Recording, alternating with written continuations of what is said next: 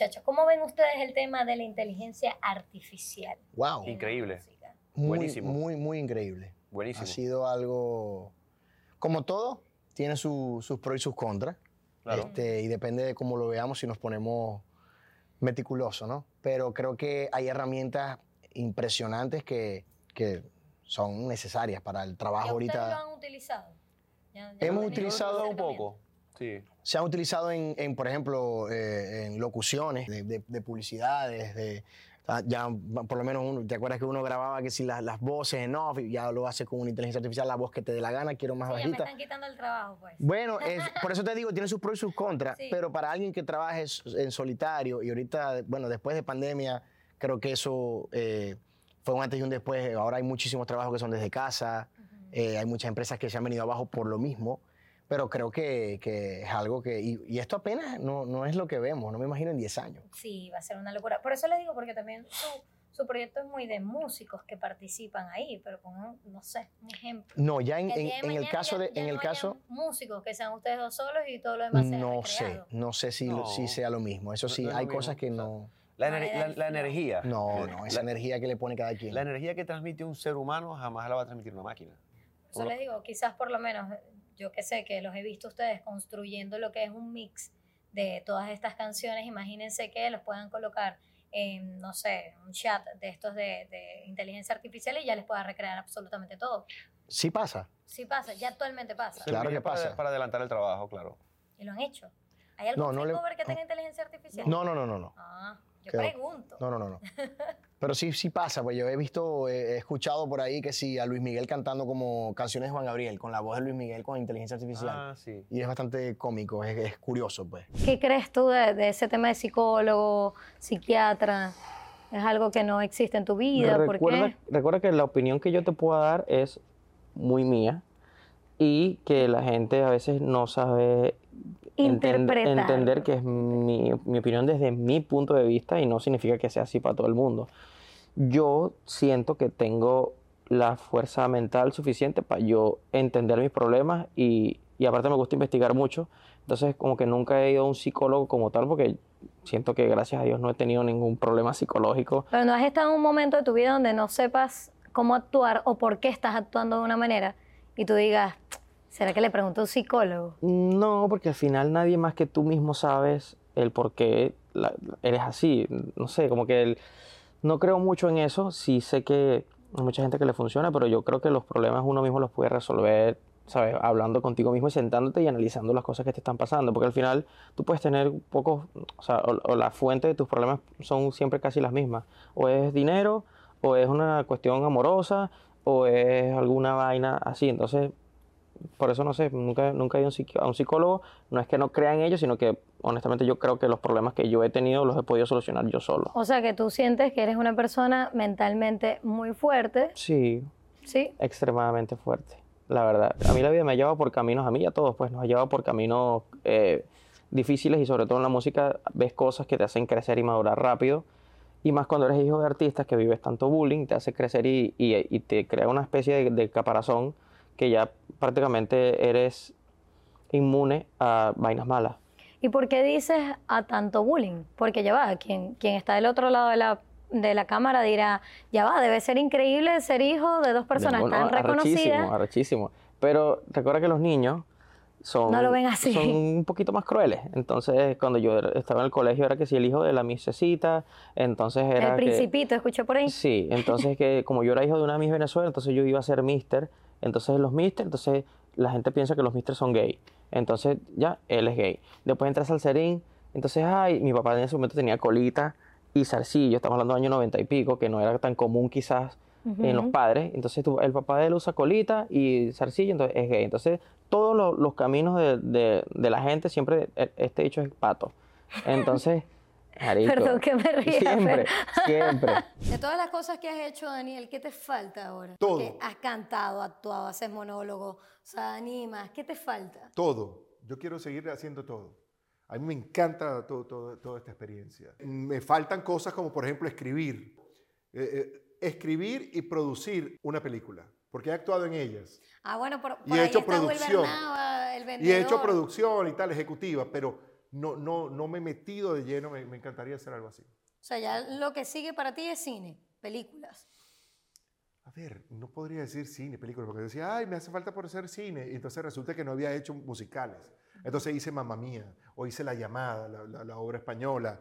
Eh, una cosa que fue loquísima. Cuando me di cuenta, estaba cantando en inglés. Yo no hablo inglés, solamente hablo inglés de viajes. ¿Sabe cuál es el inglés de viajes? Hello, how are you? I need a reservation for tonight. No, no, ju- just that. Entonces, eh, cuando me di cuenta, estaba cantando, estaba personificando a Dios, cantando canciones de Whitney Houston en inglés. Es una de las vainas más locas que he hecho en mi vida. Yo cantando en inglés, personificando a Dios, canciones de Whitney Houston. Por ahí están las imágenes. And I will always love you. Entonces, como me las aprendía de memoria, me las aprendía de memoria, y pero, pero todas las noches le cambiaba la letra, todas las noches le cambiaba la letra. Bueno, de todas maneras, la gente que iba a verme tampoco es que ha hablado mucho inglés. Daniel, ¿y no te pasa que, que tomándote unos traguitos sociales tu inglés fluye mucho más? Sí, eso siempre pasa. Claro. El inglés y las pendejadas a uno le salen, pero...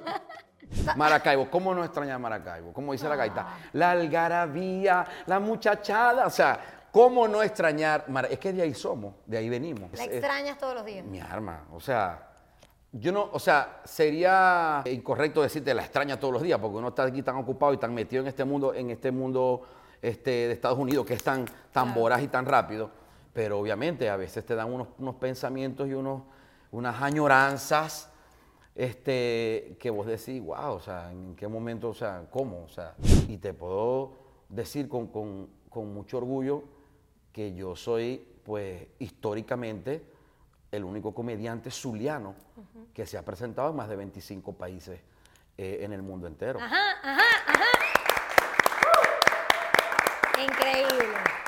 Increíble, increíble que me gusta que digas eso, Zuliano. Sí, zuliano. Zuliano porque, porque, porque esa es la verdad. Comediantes venezolanos hay muchísimos Exacto. que han recorrido el mundo, pero comediante zuliano, creo que no existe otro. No existe No, otro no existe. Que, haya No pre- existe. que se haya presentado en escenario en, en más de, de 20 países en el mundo, en escenarios importantísimos. El año pasado hicimos el- Dubái, el- tú estuviste en estuve, Dubái. bueno, me he presentado en Bahrein, en Dubái, en Abu Dhabi, en Dublín, Irlanda, en Londres, Inglaterra, en España, en Italia, en Canadá, México, Ecuador, Perú, Argentina, Uruguay, colonia o sea, Aruba, me he presentado en Aruba, en, en- en el Caribe, en República Dominicana, en Puerto Rico. ¿Estudiaste toda la vida en ese colegio? Desde primer grado. Desde primer grado. Sí, fue heavy, estuvo heavy. O sea, ¿Qué? sí me chalequeaban Y mucho. ahorita, y ahorita no ves a esas compañeras o compañeros. Más Cuando tú te nunca. graduaste eran puras mujeres, ¿verdad? No, mixto, Habían hombres. sí. Ok, ya después de que te graduaste, ¿no tuviste trato con ellos? ¿No Con te decían, algunas Ay, mira, la personas, Vicky sí. Urda, ¿ahora quién es? No, o ¿No sea, te co- pasó? sí, con algunas personas sí, pero con otras más nunca me hablé. O sea, yo sufrí un, un periodo en el colegio fuerte donde literalmente a mí todo el mundo me dejó de hablar. Pero todo eso me hizo, de verdad me hizo ser, o sea, me, me convertí en otra persona. Pero también porque yo he visto que desde niña tú lo estás viviendo con tu mamá, ¿no? Sí, con mi mamá y con mi abuela. Ellas vienen en ese mundo, igual del fashion, tal, no sé qué, esos eran sus negocios. Y por consiguiente lo agarré yo. Pero yo no lo veía al principio como un negocio. O sea, yo sencillamente me gustaba, hablaba de, veía que nadie hablaba de perfumes. Ahí fue donde tú dijiste, epa. No, si supieras que nunca no". he sido, o sea, puedo tener ojo de empresaria, pero no había visto eso todavía. O sea, era por hobby, era porque me gustaba. Y mm, eh, no, América, es que para mí el perfume es demasiado importante. O sea, es el accesorio invisible de una persona. De hecho, puedes estar vestida súper X y alguien te huele. yo creo que te pueden oler primero que verte, pero puedes estar vestida espectacular, increíble y tienes una reputación arrechísima, pero el perfume está X. O con, o con No es memorable, pues. O con perfumes muy malos. Me pasó una presentación de comedia que fue hace poco y la persona que tenía al lado olía... no era que olía mal, no era que Pero olía no mal. iba con, a No lo iba mejor el mundo. Ajá. Sí, y tuve que decirle a la persona que tenía la... ¿Será que me puedes cambiar el puesto? Uy, Perdón". qué fuerte. Te lo juro porque el olor me cargaba... Te ah. tenía tosigada. Sí, yo decía, Dios mío, no puedo con este perfume. ¿Saben que voy a aprovechar este momento de contar esta anécdota que ustedes no sé si se acuerdan, pero cuando yo estaba trabajando con ellos, me dicen de repente un día, Cani, que se nos quemó parte de la casa. Y yo, ¿qué? ¿Cómo así? ¿Qué se quemó? Pero están bien. Bueno, básicamente estábamos en la grabación de Aló.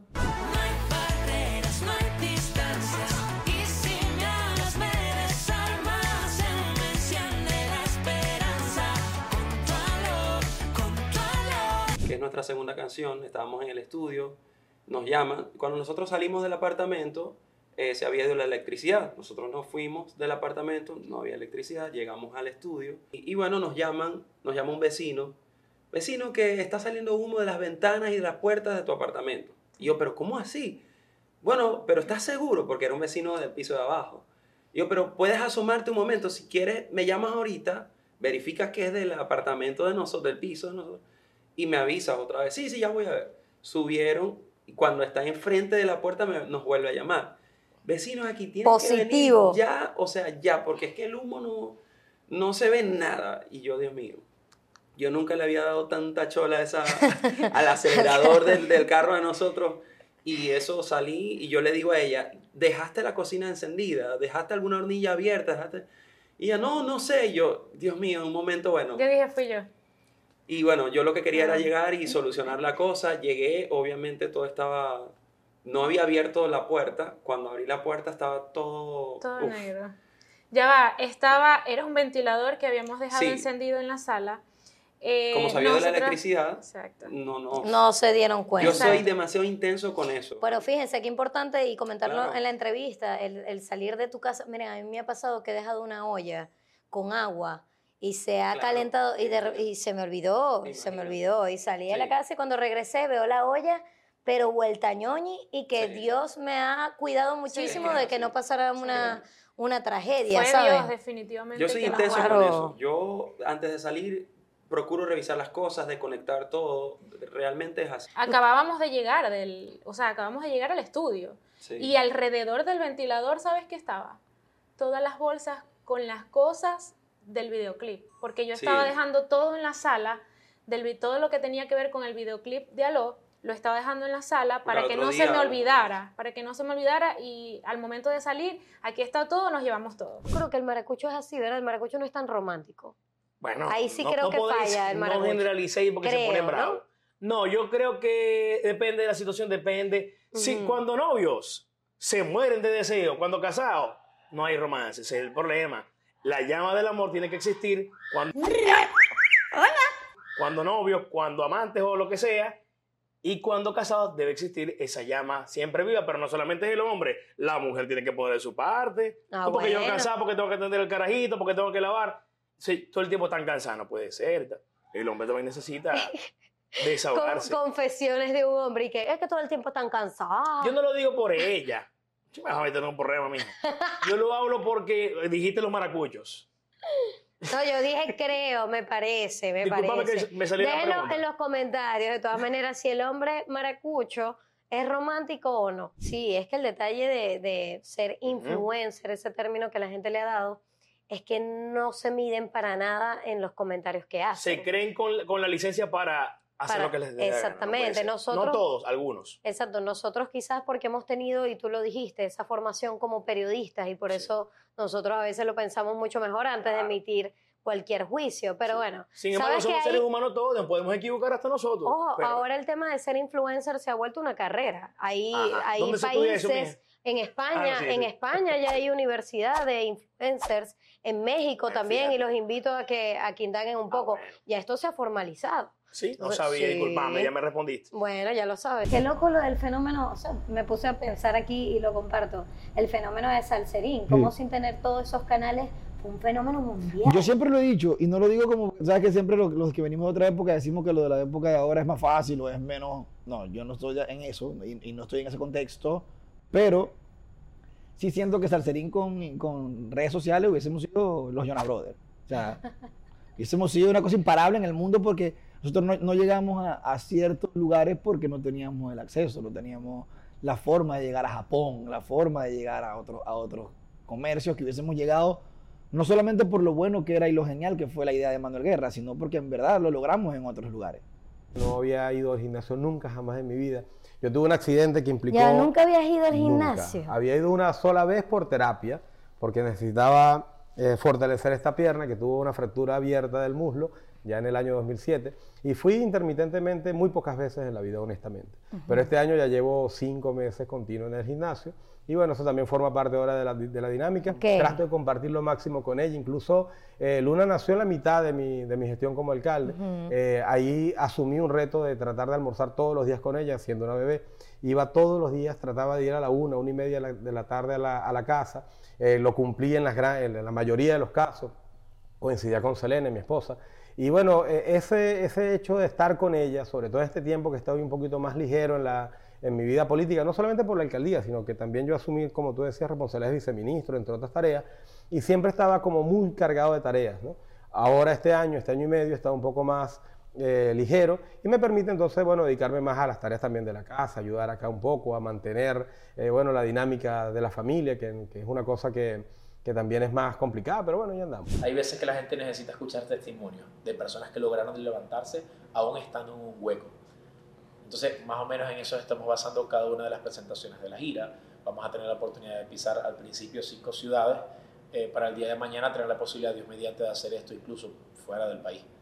En Colombia, Estados Unidos, en México, donde fueran apareciendo oportunidades, eh, donde fuéramos a enviar un mensaje. Quizás la, la ayuda no sea tan tangible como entregar una casa, como entregar dinero, pero nosotros estamos convencidos que si hablando o dando los testimonios que hemos encontrado en las calles, podemos también ayudar a personas que emocionalmente están eh, pasando por momentos complicados, también lo vamos a hacer. Entonces también es una especie de realizar ayuda y que la gente conozca también ese lado de Manuel eh, que no conocen en las redes. Ese Manuel Núñez que sabe parar en una tarima, hablar de cosas a nivel personal y hablar de testimonios que he vivido yo en todo este tiempo que tengo ayudando.